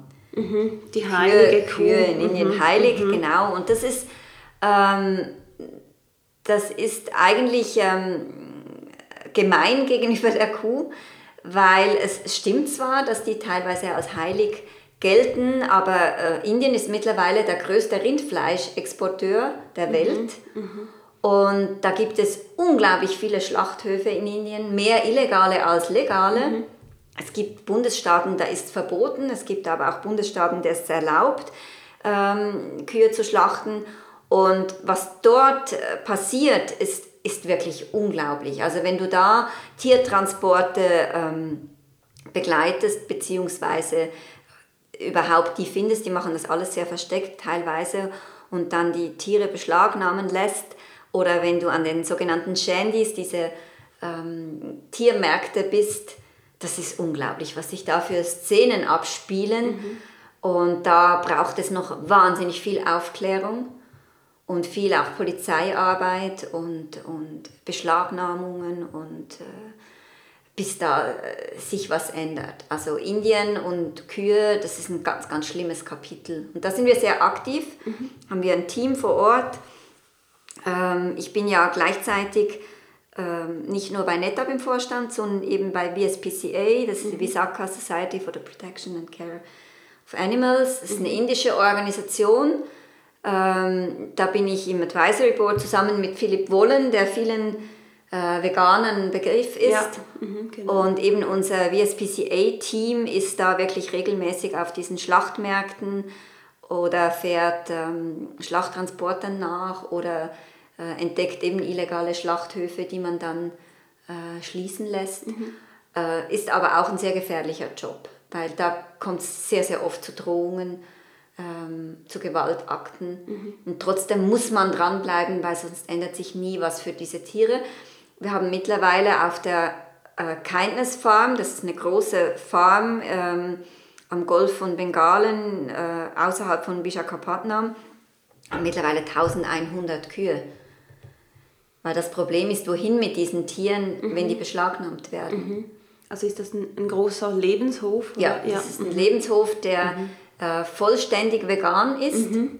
Also wir pflanzen da alles an, was man anpflanzen kann, um Selbstversorgung ähm, zu, ähm, zu gewährleisten. Äh, wir haben eine Biogasanlage, ähm, Solarenergie. Also wir versuchen da wirklich so ein Vorzeigeprojekt zu schaffen, um mhm. zu zeigen, dass man sehr nachhaltig, ähm, umweltfreundlich, tierleidfrei äh, leben kann. Mhm. Also da leben auch viele Leute auf dieser Farm, die arbeiten und leben da. Und äh, das versuchen wir ständig auszubauen, dieses, diese Farm. Aber eben, äh, es ist Wahnsinn, wie viele Tiere wir da immer aufnehmen müssen. Deshalb brauchen wir auch immer mehr Land dazu. Also es ist, es ist ähm, ja, ein sehr schwieriges. Kühe 1100 Kühe. 1100 ist ja unglaublich viel. Ja, sehr viel. Ja. Da, da, muss ich auch immer lachen. Wir haben so symbolische Patenschaften für diese Kühe. Aha. Und ähm, es ist einfach nicht möglich, die auseinanderzuhalten. Ja. Und manchmal sind die Leute dann sehr irritiert, wenn sie dann nicht regelmäßige Updates von einer ganz bestimmten von Kuh bekommen. Ja. Aber wir haben einfach nicht die Möglichkeit. Natürlich könnte man das irgendwie lösen, aber dann brauchen wir mehr Angestellte, die sich ja. nur um das kümmern. Und das ist nicht möglich. Das, wir brauchen die Angestellten für anderes, um, um für das Wohlbefinden der Tiere mhm. zu sorgen. Mhm. Und mhm. Ähm, ja, aber es ist schon so, dass das natürlich auch... Ähm, große Summen verschlingt. Ähm, ja, es sind ja auch große Tiere, also entsprechend, oder? Die brauchen genau, viel mehr. Genau, wir haben auch noch Schweine viel und mehr Pflege. Emus und wir haben ganz, ganz viele Tiere da. Und äh, das ist eigentlich eine ganz tolle Sache, aber eben man muss auch immer aufpassen, ähm, dass man es eben noch tragen kann und die Tiere mhm. dann auch wirklich gut versorgt sind. Mhm. Mhm. Das ist ja überall so, wenn man, ich habe ja auch hier in Europa schon einiges gemacht mit Schlachttransporten oder Schlachtmärkten und so. Und wenn du, wenn du da ein bestimmtes Tier dann äh, übernehmen möchtest, weil manchmal brauchst du das für die eigene Psychohygiene, dass du mhm. nicht immer wegschaust, ähm, also wegschaust, du machst ja was, aber mhm. du kannst ja nicht, wenn du auf dem Schlachtmarkt bist und es hat 300 Kühe, du kannst ja nicht 300 Kühe retten. Nein, kannst du Aber nicht. du kannst vielleicht einmal irgendwann beim 10. oder 20. Einsatz mhm. sagen, okay, jetzt muss ich einfach eine Kuh mhm. retten, mhm. weil äh, sonst halte ich das nicht mehr mhm. aus. Und mhm. wenn du die dann übernommen hast, dann musst, musst du ja auch dran denken, dass die dann Unterhalt kostet. Mhm die ähm, ja, lebt ja dann hoffentlich 20 Jahre. Sie, genau. Ja. Wir haben ja ein Refugium für mhm. ausgediente Nutztiere, mhm. aber eben, das muss auch wieder bezahlt mhm. werden. Die essen ja dann auch ähm, jeden Tag und nicht nur dann, wenn Geld reinkommt oder so. Mhm. Mhm. Und ähm, das, das ist beim, bei diesem Bereich, beim, beim, ich mag das Wort nicht, aber dann wissen alle, von was man spricht, bei diesem Nutztierbereich ist das oft eben genau das Problem dass die Tiere halt teuer im Unterhalt sind mhm. und man nicht einfach laufend retten kann. Mhm. Ich habe mal ähm, die Geschichte von Katharina erzählt. Das war eine Kuh auf einem Kuhmarkt, äh, die wirklich in einem ganz, ganz schlimmen Zustand war. Da, die hatte solche Schmerzen, die sind immer wellenförmig durch ihren Körper gegangen. Ich habe wirklich ich hab den, den Platztierarzt geholt und gesagt, die Kuh muss man einschläfern. Das ist nicht mehr tragbar und es hat den nicht interessiert und ähm, als ich zurückkam, ist sie zusammengebrochen. Das war wirklich ganz schlimm und die ist trotzdem noch verkauft worden und ähm, ich habe die Geschichte von Katharina erzählt auf Facebook und da gab es Leute, die haben mich sehr angegriffen. Die haben gesagt, warum hast du die Kuh nicht gerettet? Aber es hatte, ich weiß nicht mehr, 300, 400 Kühe da mhm. und hat ganz viele gehabt, denen es nicht gut ging. Mhm. Und es ist ja das System, das das erlaubt. Mhm. Und, ähm, und oft sind gerade die Leute, die dann diesen Vorwurf machen, nicht mal vegan. Und es ist nun mal einfach so, ich kann nicht all die Tiere mitnehmen. Ich hätte nicht gewusst, nee. wo ich die hätte unterbringen ja. sollen. Aber ich kann aufzeigen, ich kann dokumentieren, ich kann Anzeigen schalten mhm. Mhm. Ähm, bei, bei den Behörden und kann versuchen, eine Veränderung herbeizuführen, dass solche Sachen eben nicht mehr möglich sind. Und gerade auch auf diesen Schlachtmärkten, äh, da wo, wo Tierschützer regelmäßig vor Ort sind, regelmäßig auch Beschwerden einreichen und so, da ändert sich immer wieder was. Mhm. Da gibt es Verbesserungen, ja. wo früher die Kühe noch äh, nicht mal eine Rampe hatten, um einzusteigen. Gibt es jetzt Rampen, gibt es Stroh, gibt es Wasser, gibt's, mhm. ja, wird genauer hingeschaut. Natürlich ist das immer noch furchtbar. In meiner perfekten Welt äh, wäre alles vegan. Mhm. Aber solange die Welt nicht perfekt ist und alles vegan ist, muss ich ja schauen, dass wenigstens die Tiere, die jetzt leiden, vielleicht... Dass man die Situation verbessert. Genau, für die, genau. Ja. Jetzt haben wir ganz viel über deine, eure Arbeit gesprochen. Wie war denn dein persönlicher Weg? Wie bist du vegan geworden oder so wie sich das jetzt bei dir anhört, ist das vielleicht schon fast als Kind oder als Jugendliche schon passiert oder in die Richtung gegangen?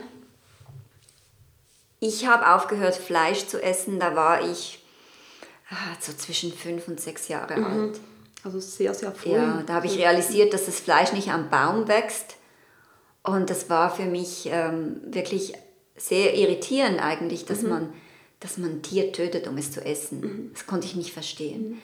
Wir hatten Katzen zu Hause und ich habe damals bereits den Unterschied nicht gemacht. Ich habe meine Eltern gefragt, ja, aber die Katzen essen wir ja auch nicht. Mhm. Warum essen wir dann die Kuh oder das Huhn? Meine Eltern konnten mir das nicht äh, plausibel erklären.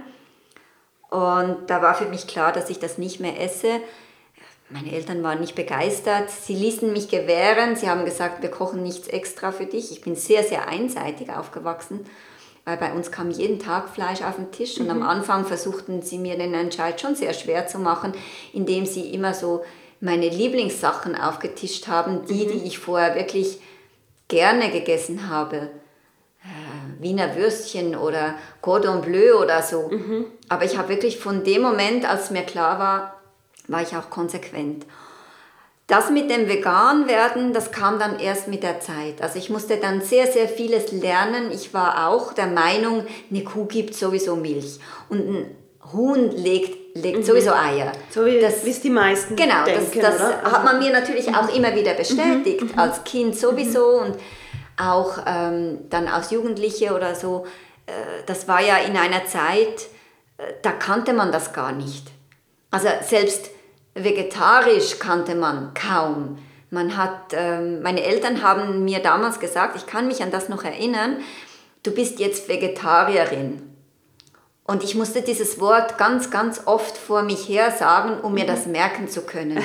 Weil das war nicht ein Wort, das man irgendwo gehört hat. Und mhm. viele Leute haben auch dann gefragt, ja, was ist das, wenn ich das irgendwo gesagt habe? Mhm. Heute ist das normal. Aber eben damals und, und eben vegan, das kannte man überhaupt nicht. Und ähm, als ich dann zum ersten Mal so ein bisschen tiefer, tieferen Einblick in, in die Milchproduktion oder in die Eierproduktion oder in die Lederproduktion oder so hatte, kam das dann wirklich Schritt für Schritt. Mhm. Also es war, ähm, es war nicht ganz einfach.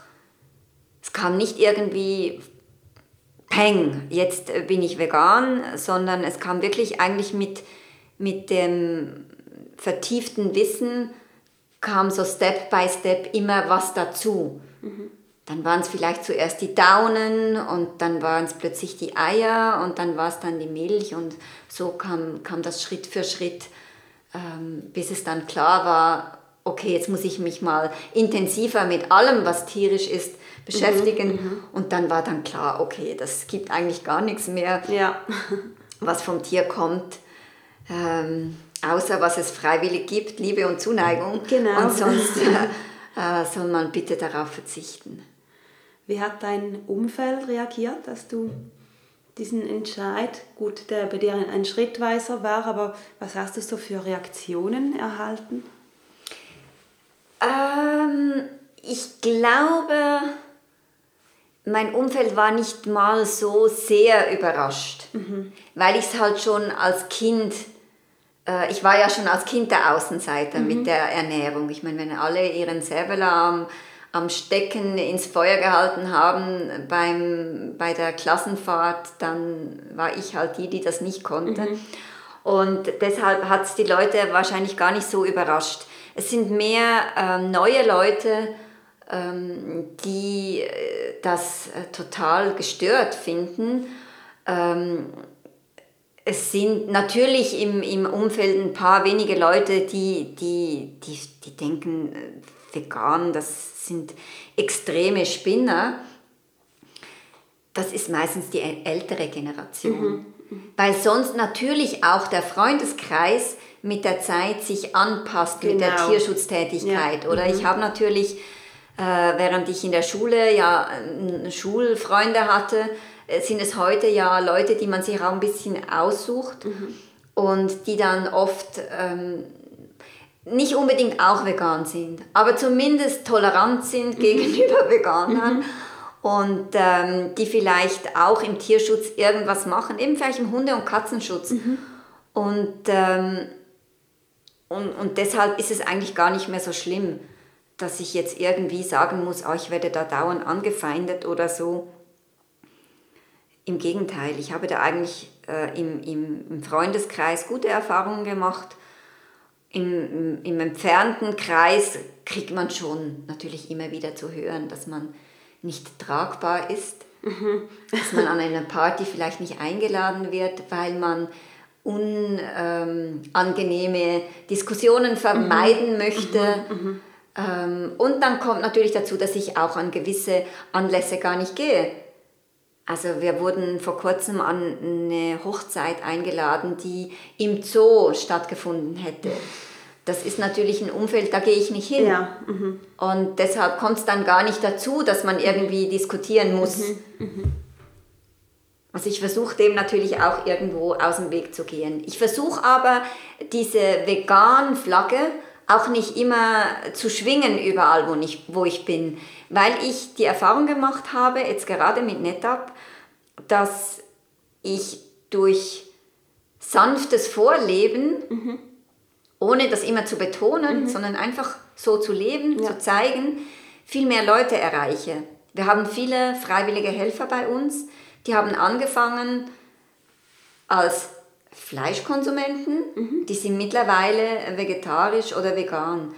Und wir haben nie gesagt, bei uns dürfen nur Veganer mitmachen. Bei uns sind alle willkommen, die etwas machen möchten, weil wir sagen immer, jeder, der etwas tut, um diese Welt ein bisschen besser zu machen, tut mehr als der, der nichts tut. Ja, auf jeden Und Fall. wenn wir die Leute abholen und die bei uns die Möglichkeit bekommen, etwas Sinnvolles zu tun, dann sehen sie auch, wie wir leben, wie wir arbeiten.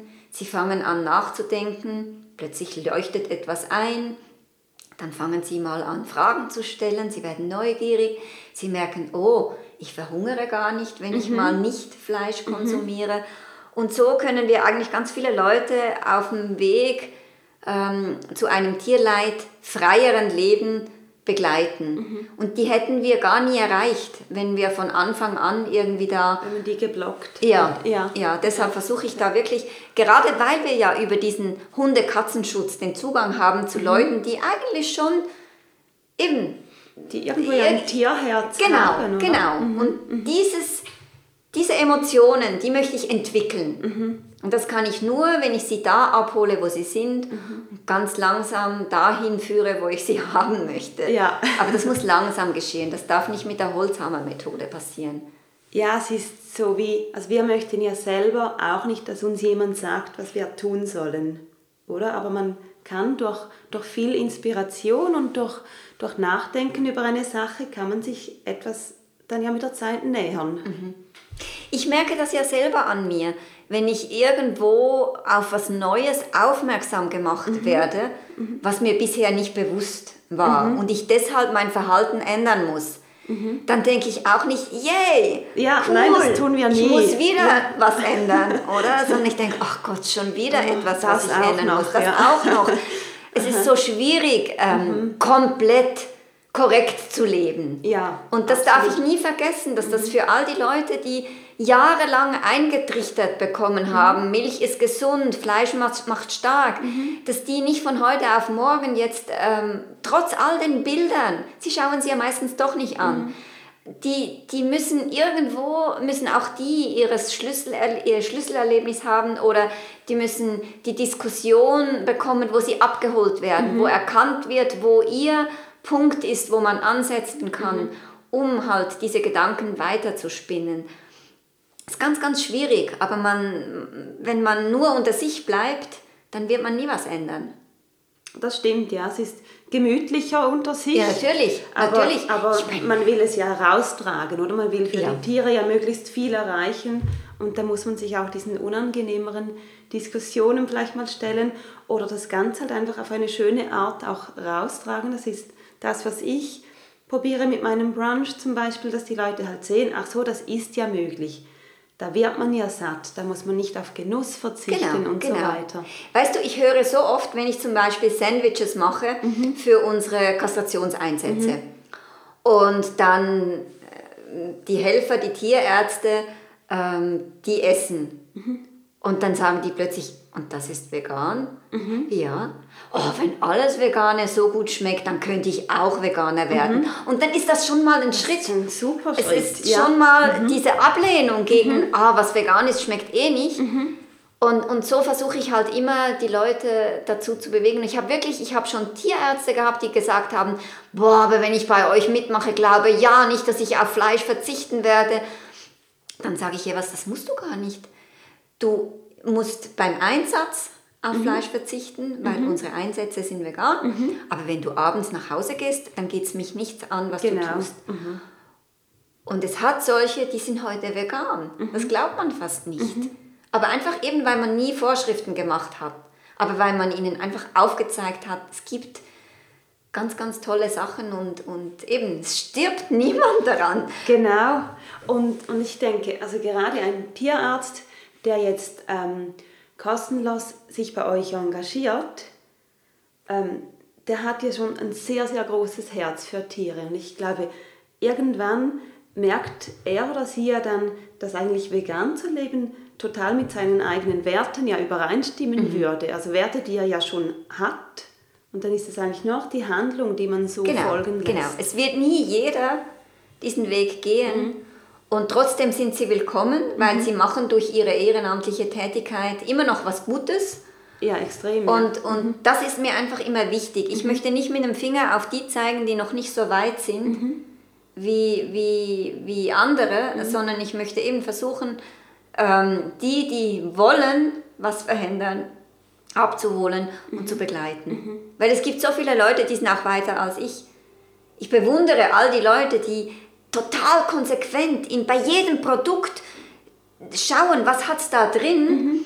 Ähm, ich bin, was, was äh, Bestandteile vom Tier angeht, bin ich absolut konsequent. Aber ich bin zum Beispiel nicht immer 100% konsequent bei Palmöl. Ich habe das auch schon einfach übersehen, habe nicht mehr dran gedacht. Und, und ich bewundere all die Leute, die, die noch konsequenter sind. Aber ich hätte jetzt auch keine Freude, wenn die jetzt auf mich mit dem Finger zeigen würden und sagen, ah, ich habe dich jetzt ertappt, du hast da mal was gegessen, das hatte Palmöl drin. Das fände ich Ja. furchtbar. So nach dem Motto, du bist doch kein so guter Mensch. Genau, genau. Das wird ja, Ja. immer wieder versucht, oder? Dass genau. man äh, die, die weiter sind äh, in irgendwas, dass man die dann wieder zurückholt und Ja. sagt, aber du hast da Genau, und da, oder? einen Fehler sucht. Genau, und das finde ich ganz, ganz schade. Ich, ich, ich habe, ähm, ich, ich war mal im, im Beobachter drin mit einer leider A4-Seite ein Bild von mir. Und ich hatte da ein, eine Weste an, die hatte keine Daunen drin, aber die sah natürlich für einen Laien aus wie eine Daunenweste. Und es ging eigentlich um Pelz. Ich bin gerade zurückgekommen von der Pelzfarm und die haben darüber berichtet. Und äh, da hat es Leute, die haben sich unglaublich enerviert über diese, über diese Weste. Es ging auch noch um die Stiefel, die angeblich Lederstiefel sein sollten. Und das finde ich so schade, wenn man sich dann ganz weg vom Thema bewegt, weil man das Gefühl hatte, ah, die war zwar jetzt in einer Pelzfarm, die hat sich das äh, zugemutet, aber das ist eine ganz schlechte Person, wie die mhm. trägt ziemlich sicher Daunen. Das ist so lächerlich. Es ist unglaublich schade und so eine Energieverschwendung ja. auch für, für beide Seiten. Ja. Ja, aber das wird es wohl immer geben, diese Leute, die. Also das zeigt ja dann auch viel, oder? Was, was ist euer Problem? Ja. Tut doch selber was Gutes dort, wo ihr könnt, ja. als irgendwie den Fehler zu suchen, den man ja immer finden wird. Ja, man den will man sucht. immer finden. Ich werde auch immer wieder gefragt, bist du Tierschützerin oder Tierrechtlerin? Und ich sage immer, eigentlich ist mir das herzlich egal. Ja. Ich will einfach, dass es den Tieren besser geht. Ja.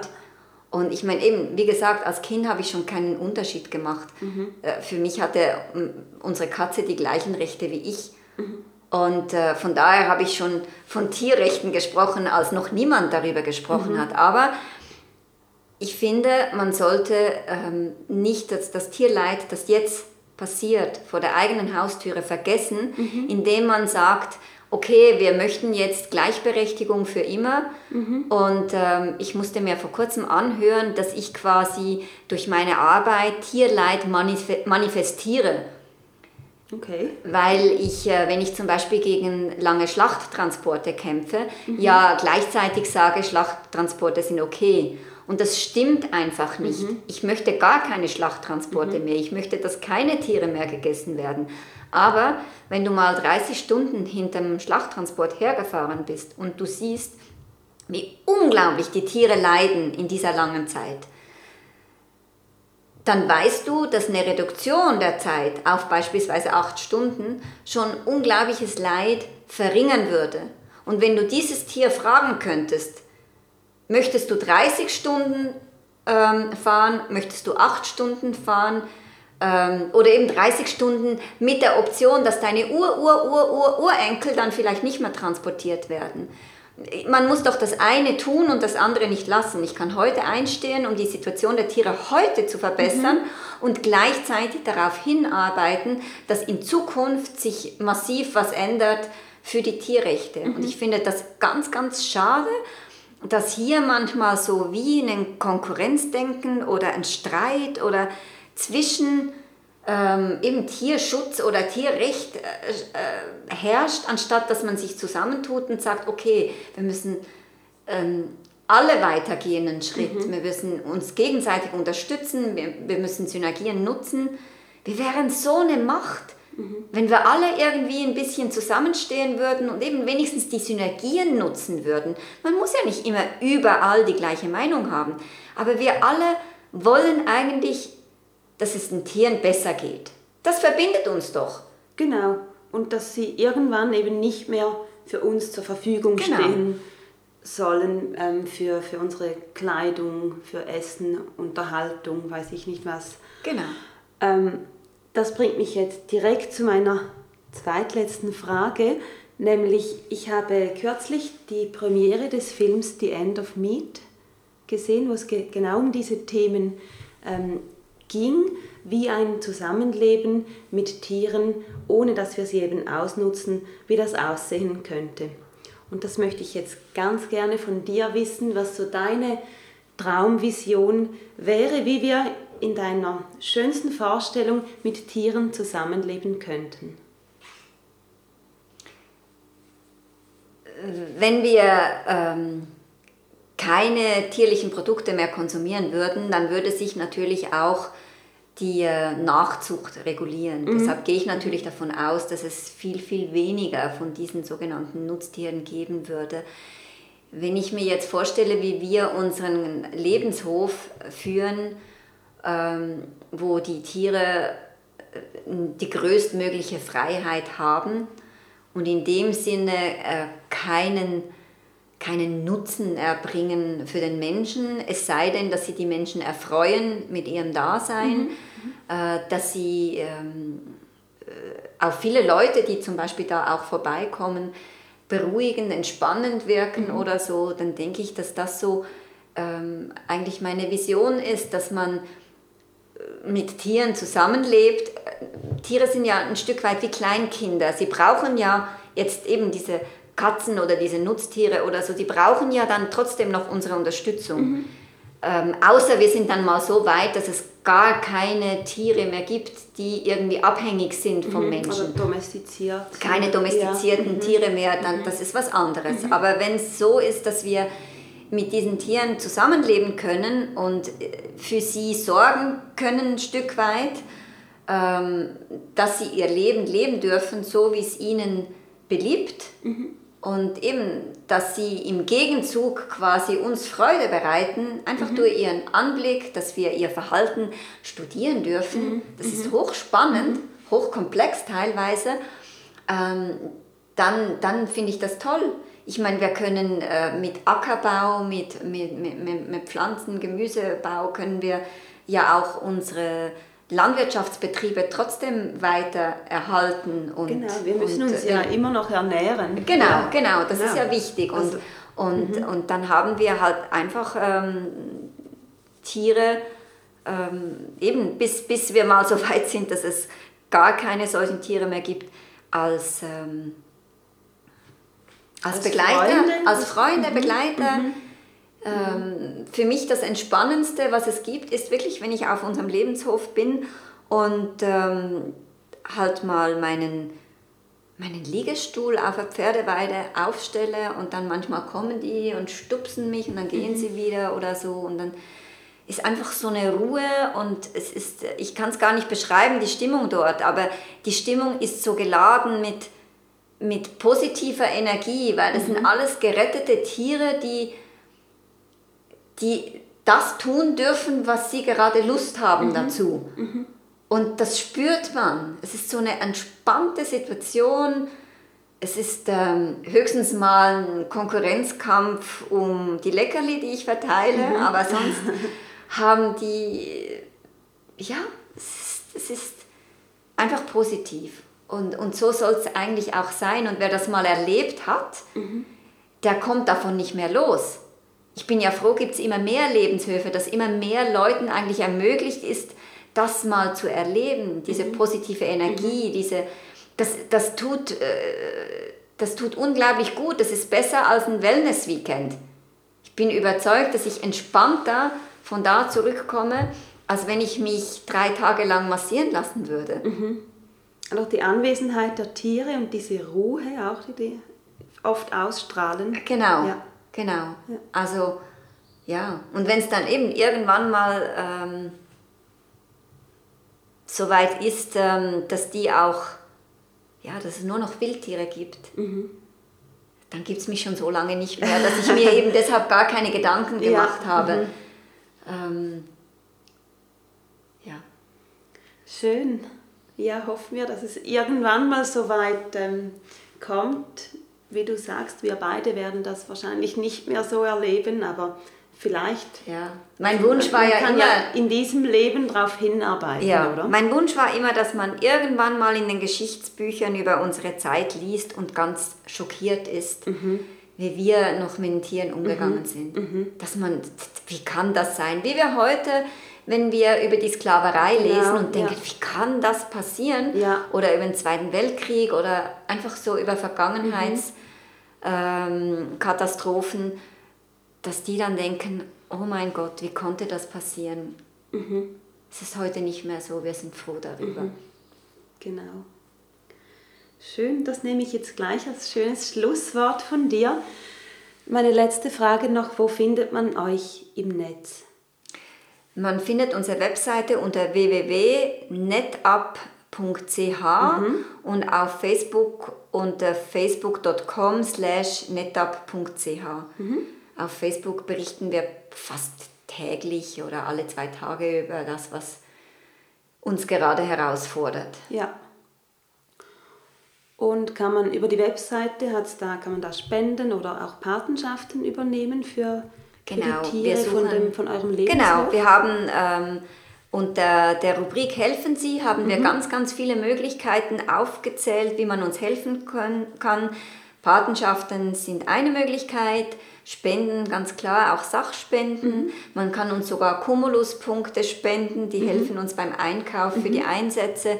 Also es gibt da ganz, ganz viele Möglichkeiten. Es gibt auch ein äh, Formular für Freiwilligenarbeit. Also da ist es, jeder könnte da einen Beitrag leisten, mhm. ähm, wenn er möchte. Okay, dann hoffe ich, dass das jetzt ganz viele tun werden. Ich danke dir sehr, Esther, für dieses tolle und inspirierende Gespräch. Danke dir, Sandra. Viel Erfolg für alles Weitere, Dankeschön. was noch kommt. So, das war das Gespräch mit der Esther. Ich hoffe, es hat dir gefallen. Die Links findest du wie immer in den Show Notes, auch der Link zur Petition der Kastrationspflicht. Das ist www.kastrationspflicht.ch. Nimm dir doch kurz Zeit zum Unterschreiben. Du kannst dies ganz einfach online tun und denk daran, eine Petition kann wirklich von jeder Person unterschrieben werden. Also egal ähm, welchen Alters oder welcher Nationalität du bist, alle können das unterschreiben. Zum Schluss möchte ich heute nochmals auf zwei Events hinweisen. Nämlich findet in einer Woche am Sonntag, den 1. Oktober, wieder mein Brunch statt in Zürich.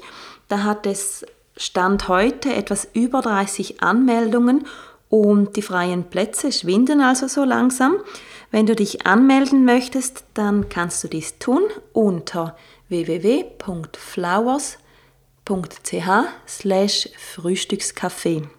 Wie immer wird es köstlichen Zopf geben, Rührtofu, Birchermüsli, selbstgemachtes Gebäck und natürlich vieles mehr, das Ganze in Form eines Buffets. Das wäre also der Sonntag, 1. Oktober. Und der zweite Event, den habe ich auch schon mal angekündigt. Wir haben jedoch das Datum verschoben und zwar spreche ich von dem Workshop Vegan Meets Zero Waste, den ich gemeinsam mit dem Unverpacktladen Pfeufi in Zürich durchführe. Das ist ein vierteiliger Workshop, einzeln nachbuchbar, die einzelnen Teile. Wir starten neu mit dem ersten Teil am Samstag, 7. Oktober.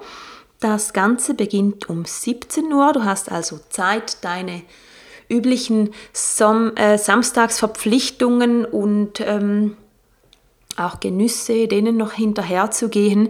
Wir starten um 15 Uhr, das Ganze geht zwei bis drei Stunden. Und vom Inhalt her, du erhältst einen kurzen Überblick um die, über die Themen vegan sowie Zero Waste. Und dann gibt es so verschiedene Posten, wo wir in kleinen Gruppen arbeiten und zum Beispiel selber pflanzliche Milch herstellen und Ideen sammeln für die Verarbeitung vom Dresster, der dabei jeweils anfällt. Und du kriegst auf jeden Fall einige Rezepte von mir und im Gesamten geht es natürlich dabei ganz stark auch um den Austausch und es wird auch Zeit geben, um ganz individuell auf Fragen einzugehen. Ich würde mich total freuen, wenn du an diesem oder einem weiteren Kurs dabei bist. Schau es dir gerne nochmals an. Du erhältst alle Infos unter www.flowers.ch/events. Die heutige Folge war wahrscheinlich etwas schwerer als sonst, auch mit meinem Intro. Ähm, es ist einfach authentisch im Moment. Ich habe heute einen nicht so einfachen Tag ähm, heute, wo ich das Intro und auch dieses Outro aufnehme, weil, mir da, weil mich das Ganze einfach sehr, sehr berührt und ja, es ist jetzt gerade so, wie es ist. Das heißt nicht, dass ich im Gesamten nicht ein positiver Mensch bin. Ich denke, das bin ich. Und auch die Tonalität dieses Podcasts soll mehrheitlich positiv sein. Das ist mir auch wichtig. Trotzdem gibt es eben die andere Seite auch und diese andere Seite ist natürlich, oder nicht natürlich, aber für mich ist es der Hauptgrund, vegan zu leben und ja, es gibt halt Situationen, wo man das dann wieder ganz, ganz hautnah mitkriegt, wieso das so ist. Und ähm, ja, an mir und an vielen anderen Menschen auch, die ich kenne, geht das dann überhaupt nicht ähm, spurlos vorbei. Aber es ist auch gut, dass man es wirklich immer auch mal zwischendurch wieder präsent hat. Im Alltag ähm, habe ich das sonst nicht so, aber das ist ähm, etwas, was tief in mir drin ist und ja, mir ein bisschen auch so meinen, meinen Weg weist. Nächstes Mal wird es hoffentlich nicht mehr so dramatisch.